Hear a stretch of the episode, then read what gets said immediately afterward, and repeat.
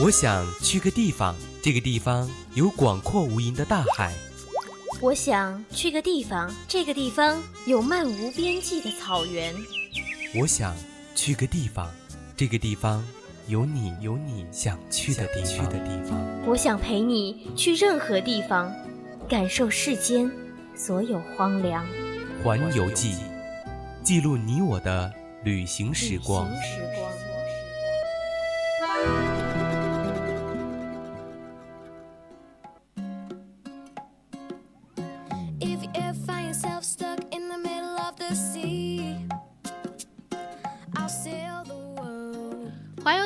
有你就好，亲爱的，呃，亲爱的听众朋友们，大家中午好！您现在正在收听到的是 FM 幺零零四川宜宾学院校园之声 VOC 广播电台，每周一的周一中午十二点三十分到十三点的为您直播的环游记节目，我是主播安安。Hello，大家好，我是主播 Timmy 哈。我觉得我真的是每周都在跟大家见面，但是我们的安安主播就不一样了，真的是好久没有见到你了，已经很久没有。跟大家在环游记见面了，因为。本主播实在是太忙了。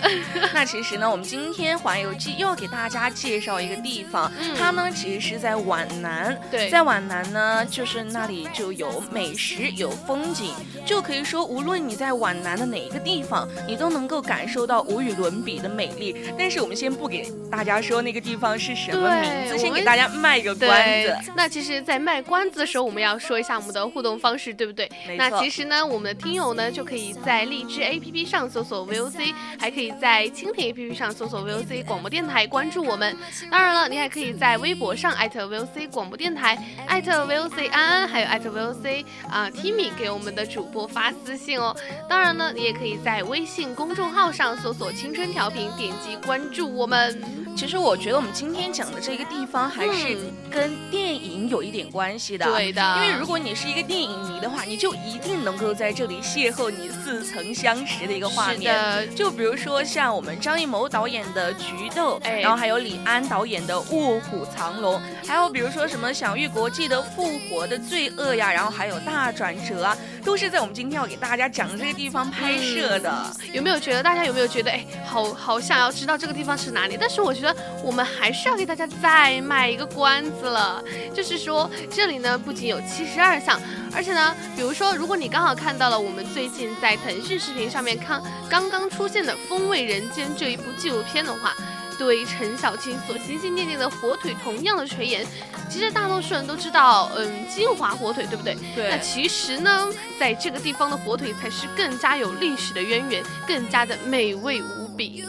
那其实又说起，比如说我们的皖南嘛，它是比较像一个古镇，就是古建筑的一些村落，所以说你在这里面的话，你一定要提起一个地方，它就叫做西递宏村。嗯，那其实呢，在我们的安徽还有很多没有被开发的一些皖南的古民居。对，虽然说他们的一些名声不如我们刚刚提到的西递宏村啊，但是都有着自己不可忽视的一些风景。是的，其实我们的关子卖到这里呢，就要跟大家揭开了。就比如我们刚刚。一直在说的地方就是皖南的南平了。对，其实呢，这个地方呢，就感觉是一个，嗯，仿佛时间都已经凝聚在那个年代了，一砖一瓦都是几百年前古徽州的一个模样。然后这里呢，也是一个小山村，你可以在这里回归自然，然后去体验古风的一个。非常好的去处，而且你有没有觉得南平这个名字好有诗意呀？我其实觉得，我最开始听到我们今天的主题南平的时候，我的脑海里面就浮现了华晨宇的那一首歌《南屏晚钟》。真的吗？对。那其实我还觉得这首歌还非常的好听的，因为呃，而且呢，你像比如说我们刚刚说的，哎，南平这个太有诗意了，这个呃地方的名字，嗯，就特别像呃一提到南平呢，就大家脑海里面想到的就是嗯幽深的街巷。还有什么祠堂群啊，还有古居民之类的，就感觉好像是以前的安徽的，呃，安徽的一些古古时候的一些建筑，那个时候，呃，古代的安徽到底发生了什么事情一样。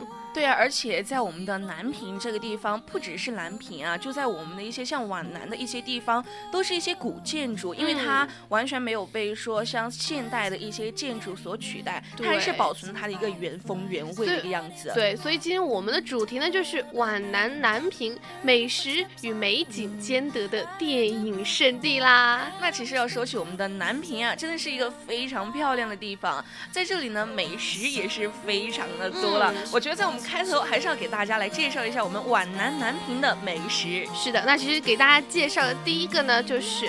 嗯，我们一开始先说一个总的，好不好？就是比较重口味的，它这里的徽菜，因为其实徽州人对家乡菜都有个比较俏皮的一个总结，叫做严重好色。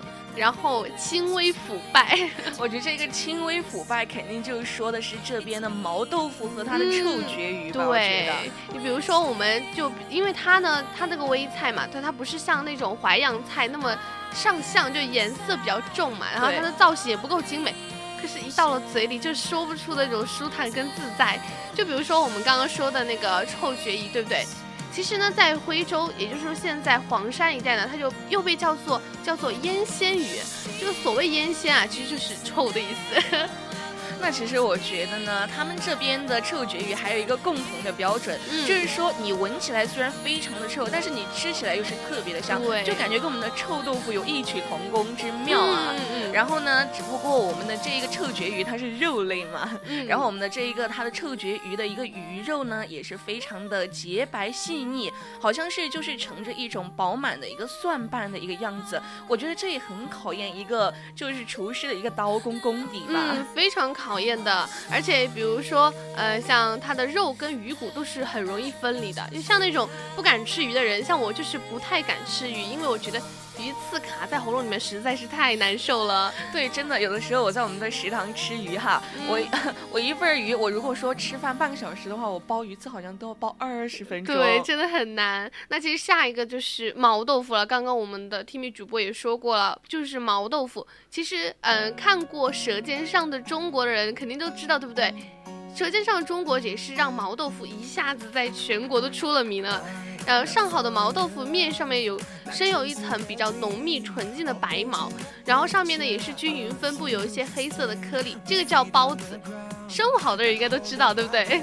然后呢，它也是毛豆腐成熟的标志嘛，对不对？对，其实我觉得像一般的我们的一些食物，假如说它已经生了白毛了，那已经是彻底的不能吃了，都发霉了，吃什么？对，但是我们的毛豆腐它就是反其道而行之哈，它出了这个白毛之后，才能够说它可能可以吃了，就这样子。哎，对的，它其实呢，它的口感也是非常的好，因为它是煎的那个毛豆腐，对不对？对。然后它的表皮都是微焦，但是里面非常的细腻跟滑嫩。就原来豆腐的结构是在菌丝的分解下完全变成美味的氨基酸，就特别像呃正在融化的那种呃蓝莓的奶酪，特别香。对，但是呢，人家的蓝莓奶酪，人家是，人家就是甜的嘛，然后我们的这个毛豆腐，人家可是咸的，非常的好吃。对。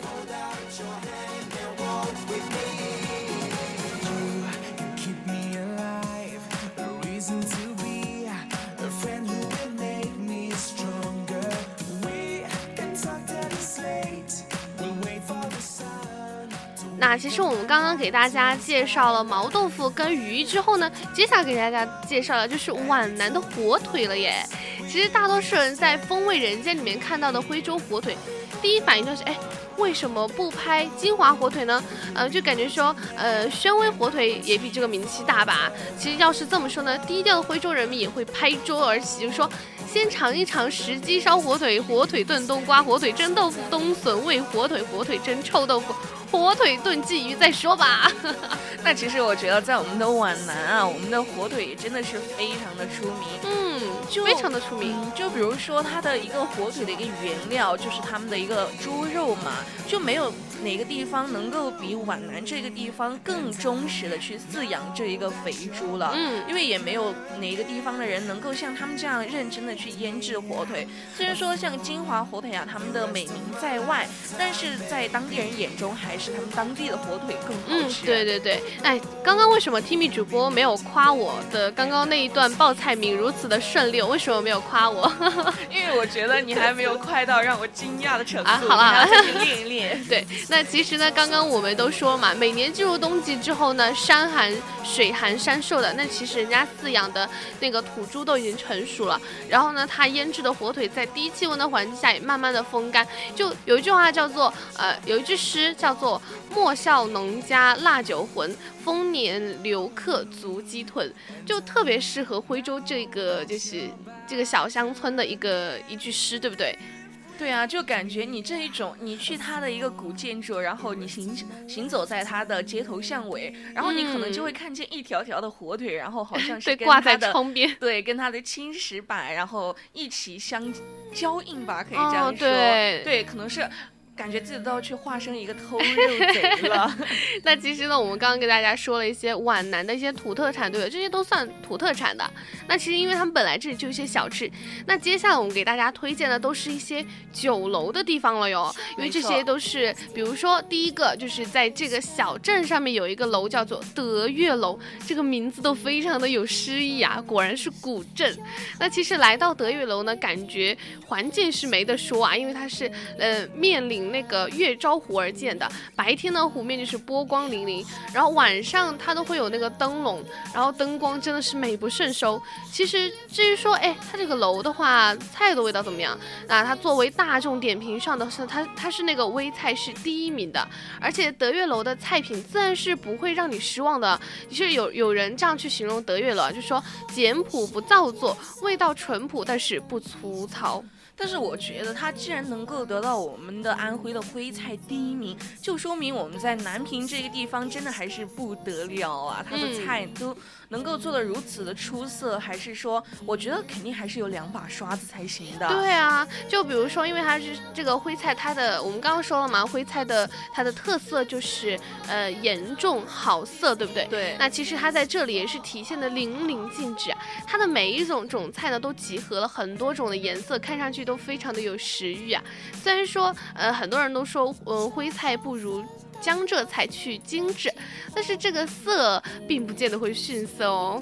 对，那其实又说到我们为什么不会逊色呢？就要给大家介绍一些出名的菜品了。嗯，就比如说最受欢迎的肯定是他们的腊肉笋煎包和一个红烧臭鳜鱼了。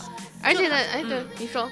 就他们一个自制的腊肉的话，就会悬挂在客人可以看见的地方嘛，就感觉说啊，我看见这个就真的好有食欲，那我就要来一个了。嗯，他可以感觉是让人间接吃的很放心的。嗯嗯嗯。而且你看，比如说他把那个腊肉啊之类的就挂在那个房梁上，然后客人一进去说。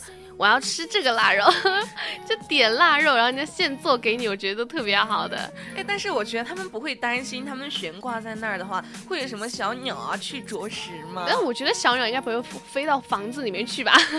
那其实我们刚给大家介绍这个德月楼，我们要给大家，万一人家真的想去了，是不是？对。那我们给大家说一下这个地址啊，这个地址呢就是在岳昭景区宏村镇宏村前街二十一号喽，一定要记住这个地址哦，下次一定。要去吃一吃。那刚刚我们跟大家说我们的第一个德月楼，第二个就要给大家说一下徽州味道了。嗯，这个是《舌尖上的中国》的上过。那其实呢，一进门啊，就能看到墙上挂满各种就是老板跟各路知名人士的合照，而且呢，墙上还有一幅叫做“公道味自出”的一个牌匾，也是直截了当的，就是去说明了老板的一个烹调理念。其实我觉得就是像一些，比如说你上上过一些《舌尖上的中国》，嗯，或者是说你上过《天天向上》的一些美食节目的话，基本上都会对，然后他都会让他他在自己的店里面都会打一个招牌，就是说什么“天天向上美食推荐”啊什么的。你看我们这个呃徽州味道，直接一个特别大牌匾，老远都能看见，叫《舌尖上的中国》，然后中间一个杠，然后徽州味道就这样子。对，但是我觉得这样的话还挺吸引人的，哎，真的觉得《舌尖上的中国》都推荐你了，那我就。要去尝一下，啊，对，那其实比如说像我们的那个，我们学校对面不是有一个有一家降龙爪爪吗？对，也是上过《天天向上》，对不对？天天在那里放《天天向上》那个片段，天天放。哎呀，其实我们说了，最推荐的还是人家的菜品，对不对？对。那其实最推荐的就是这一家的毛豆腐了。啊，发酵过的豆腐是那种有点像腐乳的感觉吧，有点像那个口感，然后绵密细腻，还会有一种那种比较淡的那种发酵过的味道，然后再搭配上他们嗯徽南就是独有的那种辣酱，再配上一口白米饭，哦，完美。那假如说大家想要去我们的这一个徽州味道的话，它的地址就是在宏村白铺的前，嗯，它前面的秀里影视城向南五百米就到了。对，那我们刚刚跟大家说过这么多吃的，大家肯定对安徽还是有一个嗯大概的一个印象。对，那其实呢，在皖南不只是有吃的，还有非常很多好看的一些景点嘛。我们刚刚说皖南南平这个谜一般的村落啊，处处都有不同的精致，然后充满着高拆。的那种小巷啊，售卖老门窗的雕花小院啊，非常非常多。那其实这些都应该都是其他徽州古村落都没有的。这里呢，其实就是南平之所以这么呃好看啊、出名的一个特别之处了。对，而且其实我们如果要说南平的一个人文文化的话，那肯定就是要跟他当地人有关的嘛。嗯，所以说第一个要给大家介绍的就是叶氏宗祠了。是的，对，是他们的一个祠堂。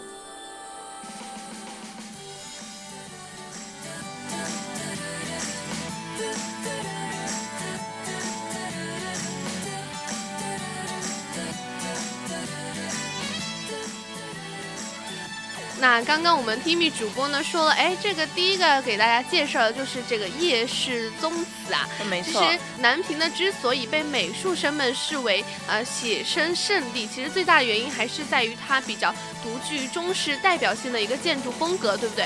啊，那这其中呢，祠堂群又是建筑群里面不得不说的最大的特色。那我们要说的这个叶氏宗祠呢，它又被称作是旭志堂，它是由一座五十四根非常粗大的一个圆柱，然后支撑起来的一个宏伟的一个建筑，嗯，而且它门帘上面还写着“石林派也家生远，五水来回气象新”。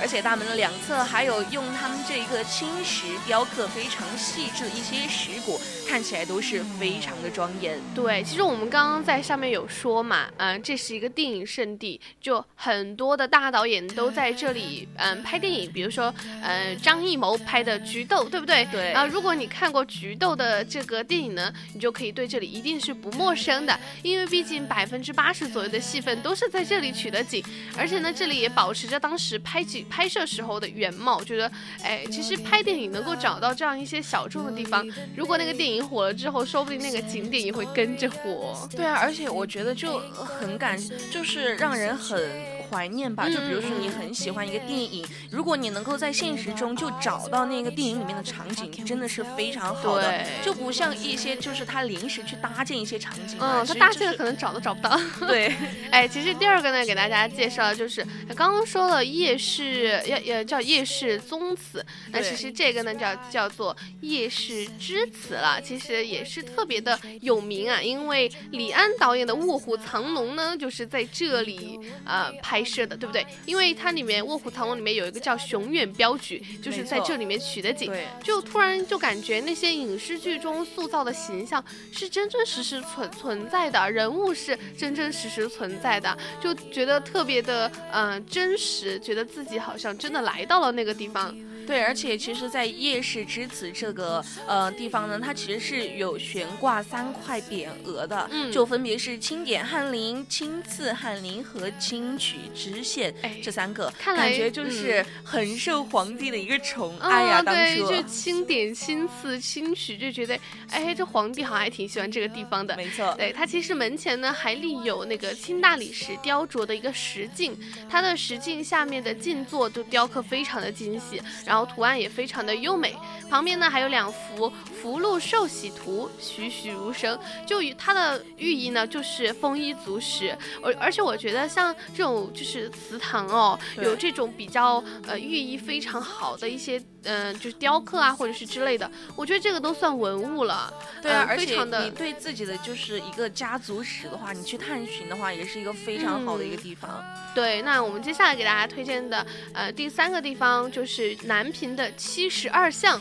那其实呢，七十二巷它是相知成网，然后层层叠叠，可能像我我们这种路痴的话，进去可能会再也出不来了，因为呢，它真的是回环往复，然后变幻无穷，就完全就是因为缠绕着层层叠叠的，然后这种巷弄啊，缠绕着千年历史，而迷倒了无数的游人。对，有的时候你就走进这样非常多的一个巷子的话，你走进这个巷子里面，你感觉哦，我居然是来到了一个新的地方吗？但是不是的，你一好像还是在原地游荡 一样。对你一直在原地游荡。其实呢，这里有一个七十二巷弄中最长、层次感最强的一条路，就是它尽头有二十三级台阶，一级高过一级。所以呢，我觉得村里，然后然后村里的人呢就叫它步步高升巷。我觉得像高考生啊，考研啊之类的同学去走一走啊，步步高升。那其实虽然说你去走一走巷子，有的时候听起来好像觉得啊好无聊啊，就走这种路好像很奇怪一样。但是如果你一路走下来的话，你有的时候总会感觉好像你又到了一个新的没有去过的一条巷子，就感觉真的是走了好多遍的路啊。对，这种有时候也是一种奇妙的感觉，非常有趣的一个感觉啊。我们刚刚跟大家说了逛的有点哈，景有点。那其实呢，我觉得住的地方也要非常的精致，对不对？然后它在南平呢，它的呃有一个地方叫做南薰别墅。哎，我觉得还挺那个的。你看，南薰别墅在小村镇居然还有别墅，哎，那其实虽然说它是叫这个名字啊，人家还是古建筑的，大家就不要说啊是什么现代的一些别墅啊，不是这样子的，都是古建筑。其实南薰别墅它是正对风光秀丽的南屏山啊，风景呢当然是无需多说，对不对？然后它的正厅呢是呃明三间布局格式的，呃宽敞又明亮，然后光线呢透进阔。大的天井有点像那种四合院吧，但是但是呢，它是比四合四合院是没有楼层的，它是只有一一个四一个四口。但是呢，嗯，南平的这种骨灰建筑它是有楼层的，但它中间还是会有天井，所以呢，我觉得还是非常的好看的。而且它那个别墅虽然小哈，但是呢，它的环境都非常的安静优雅，而且它的布局非常的合理，对不对？对，就感觉有的时候你在非常一个什么热闹的街市啊，你能够找到一个非常静谧的地方的话，也是一从一一种不错的一个感觉。对，它的紧凑安排就会让人觉得小巧玲珑，感觉非常非常的别致。哎，其实我们刚刚跟大家说了这么多哈，嗯，当然在南平在辉山都是有非常多的一个建筑，指派建筑，对不对？其实我觉得指派建筑是，呃。嗯，就是我们刚刚说的这些地方是唯一一个嗯非常有特色的地方。当然，我也相信很多地方都有自己不同的一个一个，就是它的特别、它的特点。对，没错。建筑。那我们刚刚跟大家说了这么多，我觉得给大家说一下出行路线吧，就不然人家路都找不到，是不是？对啊，因为我们的南平它其实还是有一点点偏远的，我觉得，因为你换路换换高速路的话，都要换好多次啊。对，很多很多高速。它其实它全程都有。两百九十六点九公里哦，它是从杭州，呃，就是自驾。比如如果你自己有车的话，你可以自己去从杭州，然后自驾过去。但是全程只有三个小时五十分钟，还是非常合算的。说我驾三个小时过去，呃，感受一下风景美景，还是特别好的，对不对？对，而且其实，在合肥市区的话，也可以同样就过去。嗯，然后你可以先在合肥的南。呃，合肥南站，然后你搭乘高铁到黄山的北站，然后你再在黄山北站，然后坐到宏村的一个公交，嗯，然后你在这边下车的话，然后再搭汽车，然后就可以转到 南平专车我还是觉得，如果是路痴的话，真的还是不要去的，还是不要去，就是自驾吧，自驾吧，就这样吧。对，但是其实如果你打车去南平的话，也是两百块钱左右，那我觉得还还 OK 哈。那其实我们今天的环游记就要到这里，跟大家说。再见了，哎，时间过得真是太快了。没错，感觉我们的南屏都还没有怎么给大家介绍，怎么就完了呢？那其实我也希望我们今天给大家介绍的皖南南屏，也希望大家能够真正的说，寒假暑假可以去玩一玩，对吧？那我们环游记真的就要在这里结束了，拜拜。我是 Timmy，我们下周再见。